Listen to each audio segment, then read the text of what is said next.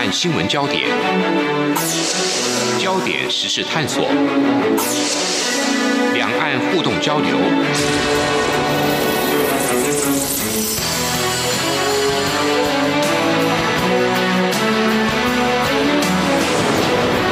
请听黄丽杰制作主持的《两岸 ING》。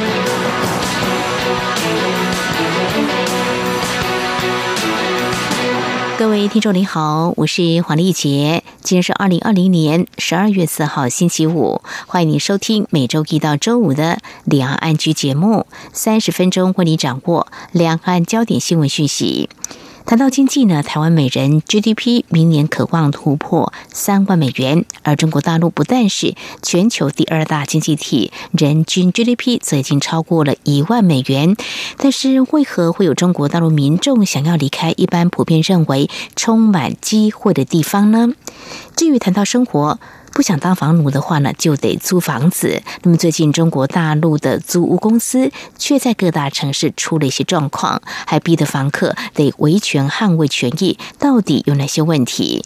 此外，从上海地铁的人流看到哪些社会结构还有进步的缩影呢？以及最近上海地铁寄出一项新的规定，怎么样来看民众是不是能够遵行法令呢？我们连线中央社驻上海记者张淑玲，带来他第一手的采访观察。非常欢迎淑玲，你好，主持人好，各位听众朋友，大家好。好，我们现在谈，嗯，谈到经济快速发展，我们指的是中国大陆两位数。当然这几年啊，新常态就是个位数的这个经济成长率。所以在台湾，蛮多人都觉得到中国大陆呢，处处应该是。有机会的，不过相对竞争应该也是很激烈，所以呢，我们在想哦，这物质生活呃，应该是较改革开放之前好过多了，所以应该也会满意现况跟所处的环境。但是我们现在要请淑莲告诉我们，因为你最近跟当地一些人接触，来跟他们聊，他们好像有点想要挣脱，也期待能有所改变，是不是？嗯，来跟我们分享一下，他们到底吐露哪些心声？是的。呃，是这样。我本来是先从我一个朋友，那我们总是会聊聊一些近况嘛，一些观察对中国社会。那他就讲说，他身边有呃蛮多人，其实都有在考虑要呃，就是如果可以的话，就移民啊、走啊之类的。那我就挺好奇的，但是因为不是我直接的朋友，当时我就没有进一步的追问。呃，但后来呢，有一段时间，我大概在短短的十天，不超过两个礼拜之内，啊，就是很随机的，在跟我的呃，不管是亲朋旧友的见面中呢，呃，他们都很主动的，就是聊起来的时候，都不约而同提到，就是说他们可能正准备，或者是非常呃慎重的考虑，或者就是有计划的安排。是要离开中国的，也就是他们自己的国家。那这些人呢，要么就是其实他的薪水也不错的律师呀，啊，就是有体面的职业啊，大学老师啊。然后有两个是三十不到的年轻人。我就是以我遇到的短时间内，呃，不约而同的遇到的这四位，呃，我就作为一个。算是一个我的小样本，来去看看说，哎，他们居然有这样子的想法。嗯哼，是。那如果从律师啊，你所接触他怎么样来看待他现在的律师的职位，应该还不错吧？在中国大陆有很多就业的机会呀。对呀，其实这些人，因为他年轻的时候就留美嘛，留学美国，所以他其实小孩子，他有个女儿就是在美国出生的，就跟他太太在美国念书的时候，那时候就结婚了。呃，所以其实按照法律，就是说。这个女儿，她现在是女儿在上海念小学。嗯，将来她如果到二十一岁的时候，其实她的父母是可以用依亲的方式就取得美国的绿卡啊，因为小孩子是在美国出生，就等于有美国的这个国籍。对对对。但是这个律师他在上海确实也是不错啊，因为他可能还有多余的房子可以租屋啊，有不同的收入。其实比起一般人已经算是不错了啦，哈。那。但我觉得，因为他们也会看的比较多，思考也比较多。其实他对于，就是说近年以来，我觉得我遇到的人里面，主要提到一个是管控的加强，就是这种言论上的。其实一般人民是有感的，他不至于会为了说哦，你封我的号，你删我的发文，我就要跟你去上街拼死拼活，是不至于，因为也没有必要。可是这种一步一步的收紧里面，其实大家对这个社会是开放性是质疑的。那再加上后来今年这个中国提出这个经济双循环嘛，那双循环是后来一直强调是双循环，可这个双循环里面就包含了所谓的国内大循环。就说，我觉得对一些对于中国政府并不信任的人来讲，他们其实很怀疑这个内循环其实是一种相对比较封闭的。虽然啊，他们的总书记习近平是一直强调这不是封闭起来搞，可是他们也有感于，就是说，其实就是大环境不好。中国现在觉得说，哦，我要靠自己，可是其实中国的经济还不到那个条件。呃。中国总理讲了嘛，有六亿人的月均收入，其实只有一千人民币，类似这些，就说他让他觉得国家前景不是很好。那再加上，其实两年前啊，我们都知道中国也进行一个修宪，把那个国家主席的任期制就啊取消掉了。是，哎，所以就说，其实我还遇到蛮多人会认为整个社会的感觉是在倒退的。你问他实际上发生什么，最明显的可能是从言论的审查开始，那其他的都是一种。个人感受跟一个预判，这样。嗯哼，好，非常谢谢淑英带给我们这个言论的审查哦，可能会啊自我限缩、管控的加强，嗯，可能慢慢会觉得说，怎么没有办法啊，自由度那么的高了哦。嗯，在过去这几年，其实啊，我们会听到，事实上也是如此，就是会有一些中国大陆民众到台湾来旅游，他们就很喜欢看台湾的政论节目，我们都觉得这个好像是台湾很日常的，有时候我会觉得哦，看太多了，不想看。可是，他们来到台湾之后，就会想看。或许这是其中一个，我们也可以啊来看，为什么中国大陆民众来到台湾，觉得这个可能对他们来说是很新鲜，而且是很罕见的哦。好，那这个是一个部分。刚刚你还有提到，就是说年轻世代的也会有这种想要换个环境的想法。呃，他们又是什么样的身份或从事什么样的工作？怎么会有这种感受呢？嗯，我就觉得也很有意思，是当一部分的台湾年轻人对中国大陆呃趋之若鹜，就是说因为觉得那里机会多，就一直想要前往呃中国大陆的时候，其实有一批中国大陆年轻人是如果有办法，他也想出国。那一个就是说，呃，有人是真的对学术有兴趣，想念书。那他后来就发现这几年，这个是无论我遇到的老师，大学老师也是这么跟我说，就说可能要比较。红色的那种题目比较容易报得上，就是说在研究领域里面，所以其实刚刚讲的这种言论啊，啊，它不只是一个氛围的问题，它确实影响到一个学术环境。那我遇到年轻人，他就是他的有跟他私交比较好的大学老师，也私下跟他讲，现在就是要某一类的题目比较容易上期刊。那对他这种想追求学术来讲的话。他觉得还不如可能就出国。那另外一个年轻人也是跟我说，其实他对政治有兴趣，嗯，甚至是感兴趣。那这种他知道在中国，其实你没有办法，因为你很容易就碰触到红线。其实那种感觉就是说，如果你是一个对这些本来就漠不关心的人、无所谓的人，你感受还不会那么强烈。可是如果你是一个对社会、对政治、公平正义这些很感兴趣的，其实。有时候会挺闷的，在这种环境里面。是难怪年轻时代他们觉得，如果可以的话，是不是有可以选择的机会到其他国家？呃，是不是有更多可以他想要研究的一些面向哦？那么这是谈到呃有家庭的一位律师，那么另外也谈到年轻世代呃年纪稍长的长者，他们在这方面他们的感受又是怎么样呢？是。我自己有遇到，就是说，其实已经有日本永久居留证的，就是说，当年可能留学日本，现在在中国的日商公司工作。其实像这些专家，你可以想象，其实他们也都会比一般人的收入是高的，比较优渥的啊，就是说看得出他们的生活是不错。但我觉得，因为这一批大概五十出头的人啊，他们的成长过程里面，其实他就是经历了那个。文革结束，然后八零年代他们可能就在念大学。那八零年代的时候，物质还是不丰富的。可是当时中国是在一个探索，走出文革，然后再探索，是一个思想比较开放、自由的年代。所以他们走过这样的时候，其实再来看现在，有人就会跟我说，他觉得非常失望，对现在的呃这种氛围。我其实有问他说，失望的是哪一部分？那当时他有提到，就说。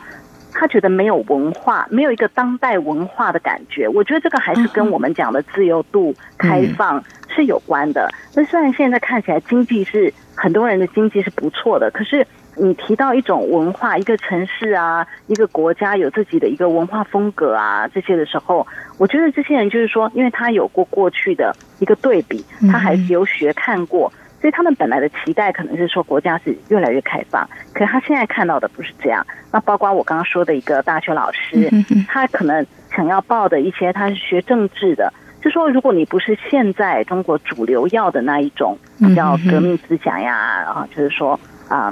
捧现在的这个当局者的话，那他们的东西都不容易上，所以他确实也认真在考虑国外的教职机会。其实这一块我们大家都聊挺多，因为我也会觉得说，如果真的离开，好像也是去牺牲很多东西。不过他们就是觉得说，嗯，这看你看重的是什么，也不一定要用牺牲来去看待。就是说，如果你很看重的是你自己的一个自由，你不要被这个制度所裹挟的话，那。你可能有办法就去追寻另外一个环境了。嗯哼，好，这是中国大陆一些民众不同的啊选择，那么也对政府当局事实上是有一些期待的。那么当然，我们看到中国大陆官方已经定出二零三五年要基本实现啊这个社会主义现代化，也要建成一个啊富强、民主、文明、和谐、美丽社会主义现代化的强国。但是民众的期待跟声音，嗯，不晓得卫生当局是不是有听到了呢？这是在我们节目前半阶段非常。常谢谢中央社驻上海记者张淑玲带给我们你所接触到在中国大陆的一些民众，他们对于他们现在所处的环境，那么到底有哪些感触，而且对未来有哪些期待？非常谢谢你。稍后呢，我们再针对其他两个焦点议题，再继续请淑玲来告诉我们你的采访观察。不只有新闻，还有您想知道的两岸时事，都在《两岸 I N G》节目。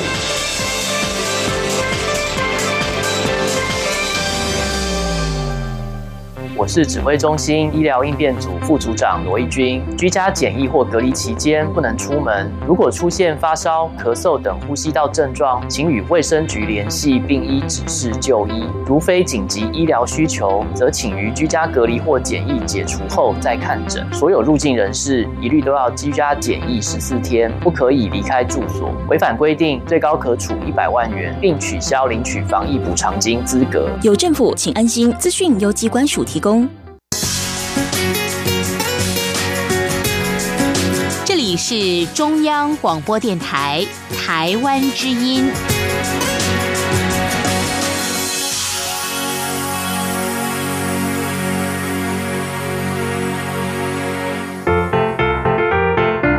各位听众朋友，央广 RTI 正在进行意见调查，我们每一季都会准备特别的小礼物，抽签赠送给参加的听友。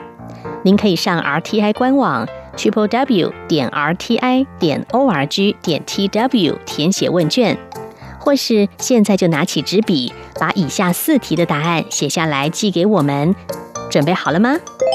第一题，您使用什么平台收听或收看央广的节目？第二题，您最喜欢的央广华语节目是哪些？最多可以写三个。第三题。从一颗星到五颗星，您会给央广华语节目几颗星的总体评价？第四题，您对央广华语节目有哪些建议？只要完整回答上面的四个题目，就可能得到精美赠品。请您把答案寄到台湾一一一九九台北邮局第一二三至一九九号信箱，或是使用电子邮件寄到 audience 零一。a u d i e n c e 零一 eight r t i 点 o r g 点 t w，并留下您的姓名、性别、年龄、国籍就可以喽。央广等待您的来信。这里是中央广播电台，听众朋友继续收听的节目是两岸居我们节目持续连线中央社驻上海记者张淑玲。那么接下来呢，我们要谈的另外话题是谈到租房子哦。不管基于什么样的考量了，市场还是有租屋的需求。如在台湾，我们要租房子的话，有些人会张贴出租广告，有些人就看着这个出租广告去租房子，或者有些人也大部分都用这个中介来承租哦。不过现在我们要请淑玲告诉我们中。中国大陆有所谓的长租公寓应运而生，这在台湾的我们比较不清楚到底是一个什么样的长租公寓，那怎么又会出现房客他得要来维权呢？先呃，让我们知道长租公寓它怎么样来营运的呢？舒林，嗯，啊，就是中国大陆的这个。长租公寓啊，它其实有一点像中介，但这个中介呢，不只是帮你介绍房子而已。一边呢，它是向很多房东收集房源啊，到这个公司里面来，他会做一些改造，然后让你看起来更舒适。然后呃，他在面对广大的租客，特别是大学毕业生这些城市里面的呃一些年轻人啊，让他们来就向他们招租。那呃，这些人就会去租屋。那我自己有朋友也是跟长租公寓来租房子，他就说这样子的优点是说，嗯，如果他需要修东西啊，有时候我们会遇到不负责任的房东，很拖，什么事情都拖三落四的。所以呃，遇到长租公寓的时候，好像一切都是制度化的。他可能说，呃，我每两周会安排一个嗯清洁员去帮你。扫一扫地啊，让你觉得有服务，然后你有一个平台，如果需要修什么，立刻报，就让人觉得一切是更优化的。那这个本身听起来没有问题。嗯，那理论上长租公寓它这个业者在做这个中介服务的时候，他一定要做一些，他既然做了加值，他可能要多收一点钱才能够赚得回来。但偏偏在中国呢，这个公司的营运现象变得非常的扭曲，因为他们其实是用。比较低于市场的租金价格去租给人，这样有吸引力嘛？人家就会说啊，我去租某公司的。哦，像最近出问题这个叫蛋壳，他可能说啊，那我们去租蛋壳的，看起来也不贵啊，哈，就是他可能会略低于行情，但是呢，他跟房东收房的时候，嗯，又用略高于行情的钱啊，这样可以吸引房东把屋子交给他嘛？啊，那你会想说，那他这样要怎么赚啊？他又用。比市价低的对生意，但是他唯一的是是是，就是他唯一的赚钱的方法是说，他跟房客收的是一个半年或一年的房租啊，有时候还要含押金，押金可能就要另外再三个月哈。那但是他付给房东是用一季或一个月，哦，所以他其实已经先从租客那里对拿了比较多的钱是，然后他就按季按月付给房东。那他打的是什么算盘呢？变成说。这些长租公寓公司，他第一次收到的钱，从这个租客收到的钱，他就拥有了资金池啊。我们讲的这种金融上的语言来讲，呃，而且他这个钱还是不受管束的，因为租客就是交给他了，他就拿来，对不对？他等于他随意运用。有时候我们。对我们有时候有一些资本，你说如果银行会规定百分之多少应该要存保啦，怎么之类的，他这个等于没有，就是租客交给他了。好，他有这些钱，他可能就去做投资，他的本意他还是要拿到了现金以后，他做这个现金里的其他运用。问题就是说。嗯，那就要整个市场是好的呀，那就要他的投资是获利的嗯啊。那这首先就不能保证，更何况今年遇到疫情，其实疫情之下租屋市场整个是有点动摇的。有些地区你必须在降租才能够吸引到人来租房的，因为很多人都回到农自己的家乡，就是离开自己的工作，所以。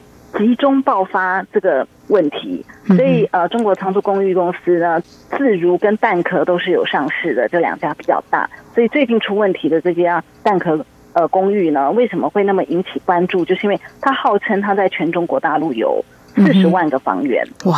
那一个房子可能会隔成好几间，那他是说号称他累积服务了大概有一百万个人，嗯哼，那你就算把它打个折扣，就算一半五十万人、三十万人。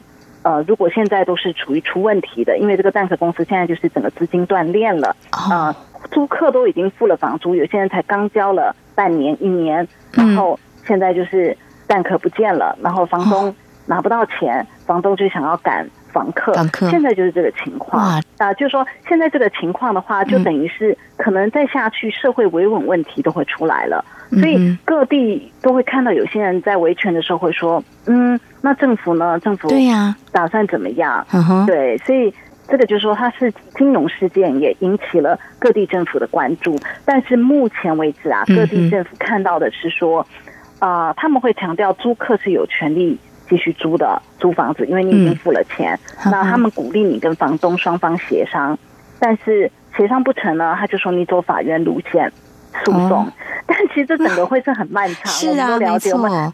对对对，多数人有问题也不太愿意去法院，就是因为最后就算法院判蛋壳输了，很多人都觉得又怎么样呢？因为他的钱可能也拿不回来，没错，是一个很旷日费时的事情。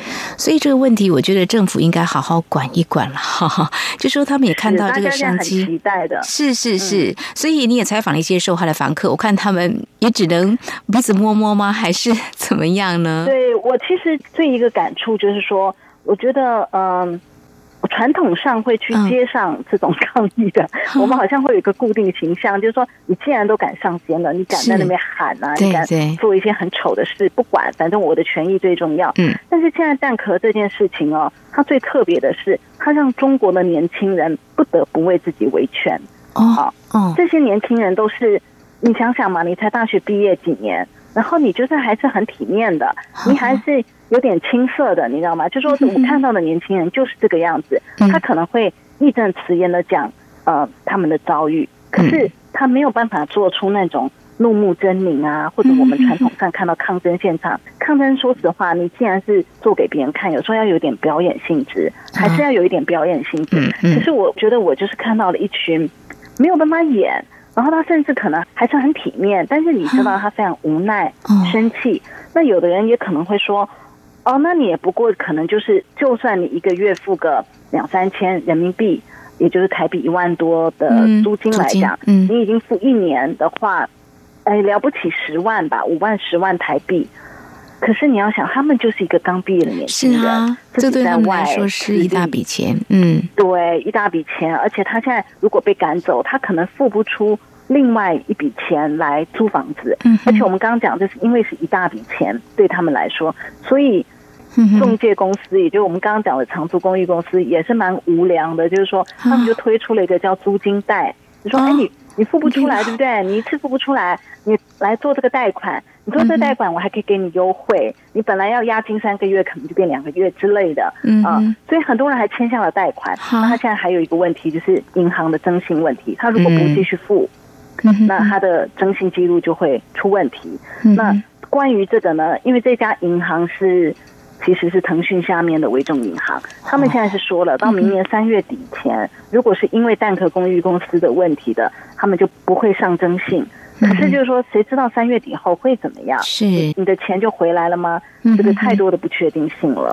我觉得无良的企业，这个官方呢应该要出手管一管了。还有呢，就刚从学校毕业的年轻学子呢，他们竟然上了这样一课，我不知道对未来、对这个社会、对这个国家会有什么样的一种啊印象跟感受哦。好，这是在有关我们探讨中国长租公寓引发的维权事件哦，是不是官方会出？手来管一管呢？我们带听众朋友一起来关心。那么接下来呢，我们要谈的是比较呃生活面的。其实大家只要用心的话呢，或许你可以看到多余的面貌。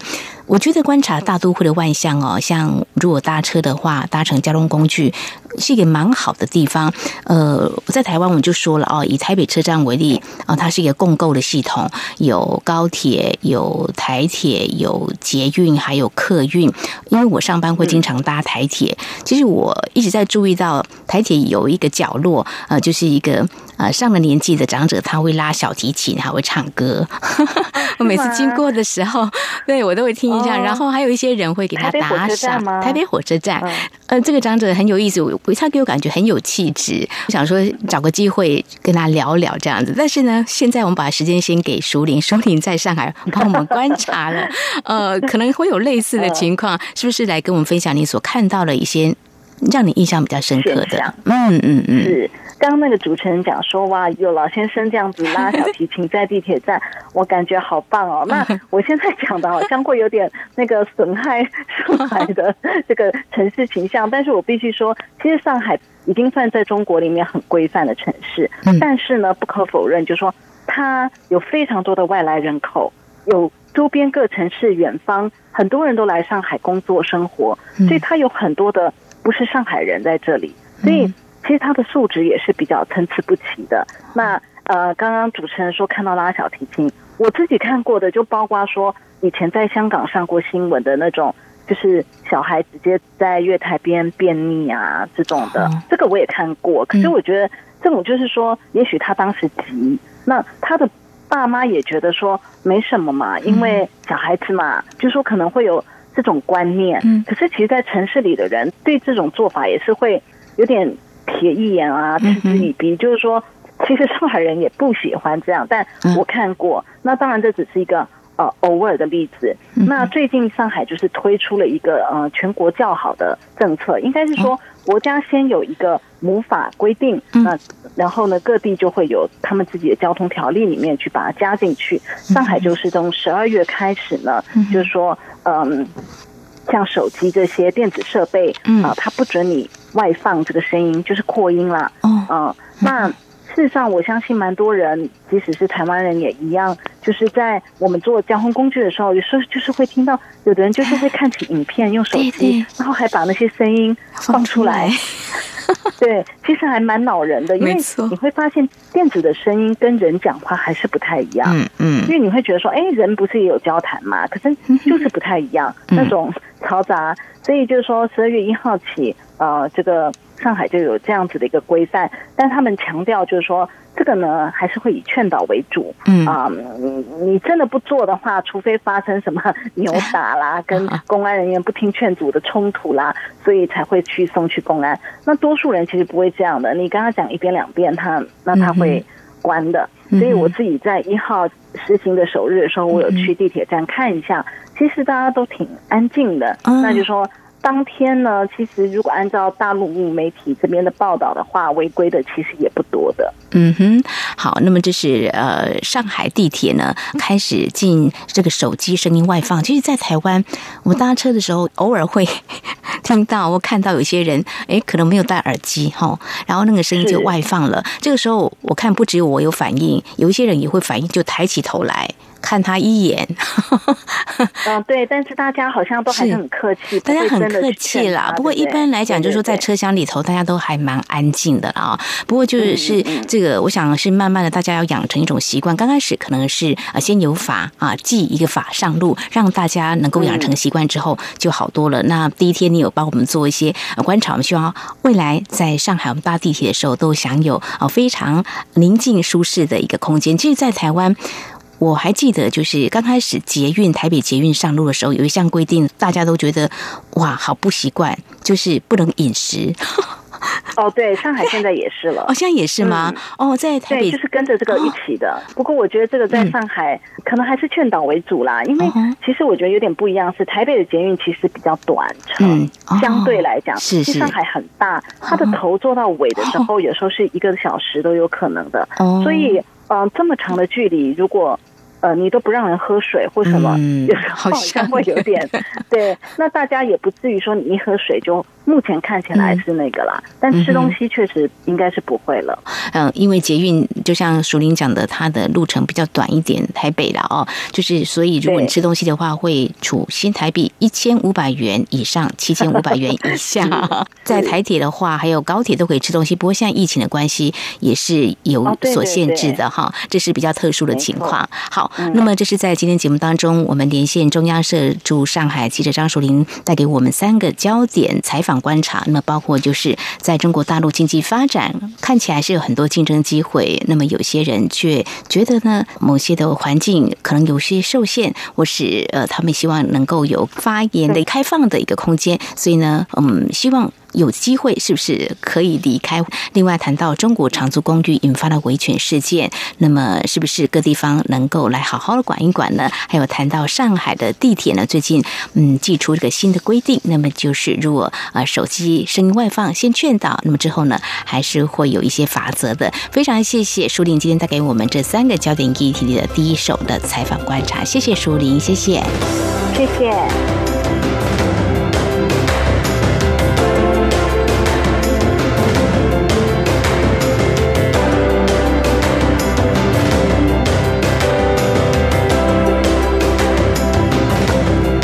以上呢就是今天节目，非常感谢听众朋友您的收听，黄丽杰祝福您，我们下次同一时间空中再会。